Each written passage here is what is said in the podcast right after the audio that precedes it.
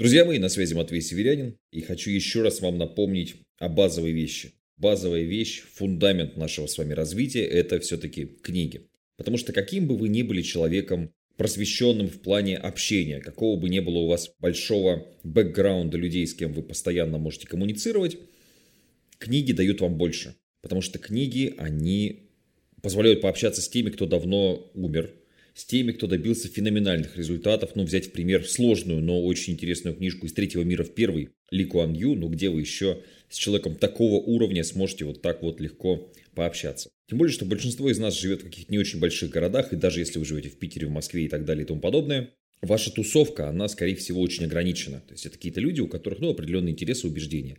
А здесь у тебя Насим Талеб, и ты с Насимом Талебом, в общем-то, ведешь Э, диалог, потому что ты читаешь то, что он тебе говорит, и ты делаешь из этого какие-то выводы, а потом раз и коронавирус, и ты говоришь, боже мой, ну антихрупкость была великолепной книжкой, сколько же там всего полезного а, было написано. Ну, там и одураченной случайностью, справедливости ради, много всего полезного. Вот сейчас с вами разговариваю, и захотелось Насим Талеба перечитать. Насима Талеба, наверное, правильнее сказать. Поэтому моим с детства ключевым преимуществом, и там вот, когда, мы, может быть, это пафосно звучит, ну, как я стал миллионером, да? В общем, и, возможно, в этом году долларовым миллионером в 23-м скорее. То есть вот этот год уже все-таки получится чисто миллионерский, а 23-й уже больше шансов, что доллар, долларово-миллионерский, потому что, слава богу, есть у нас рост и рост довольно значительный, несмотря на происходящие в мире события. То есть ты так или иначе становишься э, продуктом своего окружения. И для меня с детства, то есть мне в этом плане очень матушка помогла, в моем окружении были книги. То есть где-то там, я жил в Воркуте, маленький город, причем город такой бандитский, откровенно, то есть ты мог реально идти там со школы домой, раз вот машина рядом взорвалась, или тебе там подошли, да и закурить. У нас э, в центре города практически был дом, который полностью, все четыре подъезда принадлежал бандитам. Там была ОПГ, и там, собственно, вот эта ОПГ, она весь дом контролировала. По тем временам у них была там система безопасности своя и так далее, и очень долго не могли их там задержать, потому что это все было коррумпировано а, к чертовой матери. Все было очень серьезно. И в это же время я мог читать книги людей, которые говорят, слушай, ну вот я сделал бизнес, сделал бизнес, вот, пожалуйста. Тогда для нас был героем Билл Гейтс, кстати, в определенном смысле, такой был интеллектуал. Ну, это совсем там 90, 90 там какой-нибудь 9, 2001 и так далее. Годы, в которые многие из моих текущих слушателей родились. И поэтому для меня всегда это было принципиальной вещью, что мама, значит, у нее зарплата, и мы с ней идем в книжный магазин, покупаем 2-3 книжки. Тогда это были в основном какие-то фантастические произведения, Позже это уже что-то было такое более осознанное. И одной из вот таких основных все-таки книжек для меня в жизни, и для меня это было, как сказать, очень захватывающе, когда мы выступили вместе с Довганем. Это была как раз история с книжкой «Я был нищим, стал богатым». Не то, чтобы это какая-то там «Я был нищим, стал богатым», да, или «Я был бедным, стал богатым», это так называется. Книжка Довганя, она просто про простого парня, который, в общем, из там, Ерофей Павлович, там, этот поселок, в котором он жил. И вот он там дальше придумал эту книжку по карате, потом у него история с этими дока хлеб, дока пицца, как он изобретал, как у него там эта куча денег в сумках, он не знал, куда их девать. То есть это все очень мотивирует. Ты за счет там, ну как это сказать, зеркальных нейронов или просто того, что так устроен человек, как угодно это называйте, ты такой типа, о, ну я хочу так же. То есть вот у человека вот такой результат, я хочу так же. Поэтому э, мне кажется, основной мой вклад в мотивацию людей, то, что я показываю свой, я его не скрываю. Я говорю, ребят, ну вот да, я заработал там 11 миллионов за год с ТикТока. И ты такой, ну блин, если этот чувак с прыщом на лице, с небритой бородой, который сидит дома, в общем-то, в халате, да, и записывает для вас этот каст в 4 часа утра, смог, значит и я тоже смогу. И вот в этом ключевая идея вообще всего того, что я делаю. То есть я говорю, я сделал вот так, посмотри на меня, сделай так же. Безусловно, я говорю, слушай, ну ты можешь, вот я сделал здесь там видеогайд или какую-нибудь книгу написал, или могу тебе лично помочь с достижением этого результата, вот что-нибудь у меня еще купи. Таким образом, я диверсифицирую свой бизнес, да, потому что я зарабатываю, вот сейчас, например, да, у нас есть и сетка телеграм-каналов своя, которую мы показываем частично, и каналы по недвижимости под продажу в Телеграме. И в то же время мы набрали ребят на персональное менторство по Телеграму. Правда, когда вы слушаете этот подкаст, оно уже все закрылось. Мы там просто определенную группу, там невозможно бесконечно людей набирать. Но тем не менее мы заработали и на этом, и на этом, и на этом. И опять же, вот такое понимание вопроса, в том числе дали мне книги, например, Олега Тинькова. Ну, первая его книжка, там, «Я такой, как все». Почему вспомнил Тинькова, потому что у него интервью хорошее вышло здесь. И действительно, человек, который очень сильно повлиял на мое мышление в том числе, можно по-разному к нему относиться, но в целом мы видим, что там, по, по, по большей части то, что он совершал, это хорошо и это благо. Несмотря на какие-то... У всех людей, я думаю, что у вас у всех есть э, поступки, которыми вы не гордитесь, верно? И такие люди там изначально были моим бизнес-окружением. Там Федор Овчинников, Несмотря на то, что там я не поклонник того, что сейчас у них там происходит, но в целом это очень хороший кейс и очень хороший результат. И когда ты приезжаешь в Сыктывкар, и ты понимаешь, что вот Дода Пицца вышла отсюда, и ты видишь, как в Сыктывкаре даже сейчас, то есть там, насколько это была прорывная вообще вещь, даже сейчас для Сыктывкара это, в общем, очень круто. А тогда это было, ну, каким-то просто прорывом, да? Ну, какие-то определенные выводы, конечно, возникают. Какие-то определенные такие предположения начинаешь строить, как это все немножко глубже, чем хотелось бы. То есть, на самом деле, и у книжек есть такой пассив, эффект пассивного воздействия. Потому что у меня был очень тяжелый период в жизни, когда я был вынужден работать э, на подсобной работе. Это подсобный рабочий, собственно, и называлось. Да, я не пошел в армию по убеждениям совести. Я бы и сейчас не пошел в армию по убеждениям совести. Я не стал бы стрелять в людей. Что мне ну, абсолютно очевидно, что это не имеет никакого смысла, кроме политики, которая, собственно, на этом греет свои э, руки.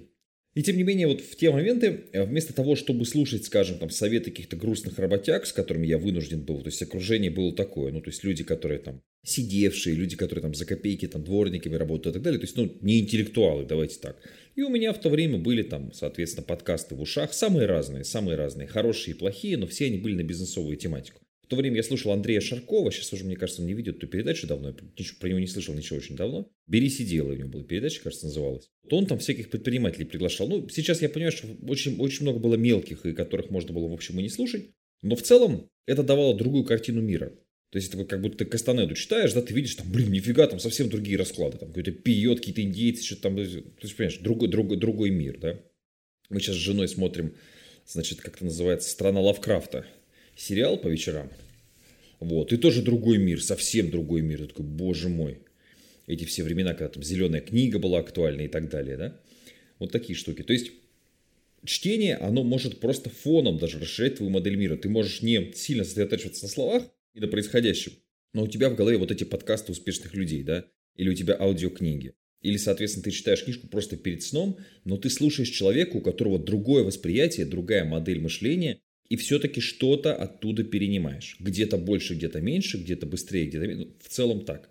Поэтому можно очень быстро поменять себя, просто начав читать книги.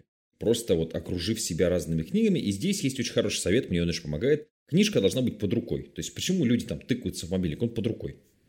Если у тебя под другой книги, вот если вы там у меня будете там, в офисе, или, там, да, вы увидите, что у нас всегда книжка валяется, всегда я могу раз что-нибудь, хоп, схватил и что-нибудь почитать. Я сейчас обновил себе, кстати, телефон, и с него тоже удобнее читать, хотя я не очень люблю читать с телефона, но бывают статьи, которые ты не будешь печатать на принтере, у меня не очень получается, хотя я знаю, что многие так делают. Это дороговато, но, в общем, я могу себе это позволить без проблем. Бывает, что если статья, люди прям печатают. Можно прям помощнице отправить, она будет печатать, чтобы я мог почитать ее в бумаге.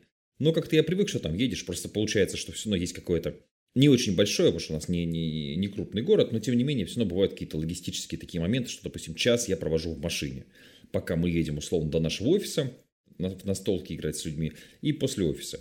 И я эти полчаса просто трачу на то, что читаю. Сейчас мне очень удобно, потому что я читаю, по сути, с планшета. У меня новый вот этот вот телефон. Он и телефон, и планшет. Вот Galaxy, как-то он называется, Z Fold или Fold. Ну, в общем, вот, вот и мне очень удобно. Я так раз, и у меня, в общем, большой экран, почти как книжка. Почти как книжка. Но раньше у меня была тоже, кстати, векслеровская электронная книжка, мне нравилась, кстати, очень было удобно. А сейчас вот этот телефон, который я могу разложить, у меня как бы такой большой, как, как, как планшет. Потому что у меня вот в кабинете стоит iPad, я понимаю, что iPad мне больше, в общем, не нужен, я читать теперь могу. А с... Ну, я больше книжки покупаю, видели, я там стараюсь. И примерно 100 книг за год, и ты другой человек. То есть, вот, в общем, причем список я много раз публиковал в разных вариантах, в разных форматах. Что-то устарело, конечно, что-то сейчас по-другому воспринимаешь, как вот Дэн Кеннеди «Жесткие продажи». Я в очередной раз его перечитываю. Абсолютно гениальная книжка, очень хорошая.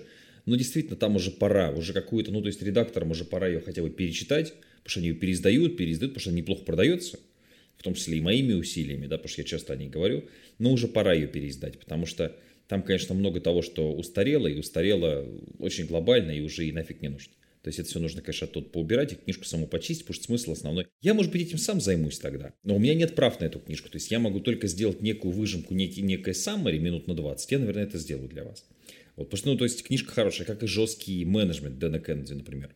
Поэтому я считаю, что базово, если вы хотите изменить свою жизнь, вам нужно изменить ваше окружение. Это все сто процентов. И книги, они позволяют вам, в общем, там за 500, ну, 700, я не знаю, сколько сейчас книжка стоит, рублей – а получить в окружении там долларовых миллиардеров. Типа, ну почему нет, почему бы не почитать книжки Трампа, хотя они не, не, не очень, на мой вкус, да. Вот, поэтому, ну, чтение это, это огромное преимущество, огромное преимущество, которое у вас растит новые нейронные связи и делает вас другим человеком. Также вы можете, если занимаетесь дум-скроллингом, да, это когда ты грустно вот листаешь ленту какую-то новостную, вот заходишь в какой-нибудь паблик и начинаешь читать, что там у нас на фронте происходит.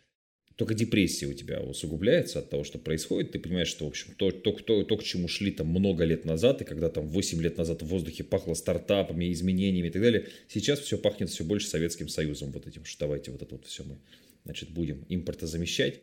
Легко говорить, когда ты сам ничего не производил никогда в жизни. Вот, а я, например, столкнулся с тем, что у нас карточку одну сделал для настольной игры. Стоило рубль 10, причем в России своего ничего нет вообще, ни бумаги, ни, ни чернил, ну понятно, ни станков. А сейчас стоит 2,90. То есть вот чтобы вы понимали, да, и когда я говорю, что вот производство наше тихонечко мы, наверное, будем это как бы сокращать, ну оно, в общем, действительно на это похоже. Так что читайте, читайте, чтобы прокачивать ваше мышление, старайтесь слушать, общаться, с людьми, которые чего-то добились, а не с неудачниками, коих в этой стране большинство всегда было и всегда будет. На связи был Матвей Северянин. Счастья, здоровья, удачи, любви, успехов. Еще услышимся.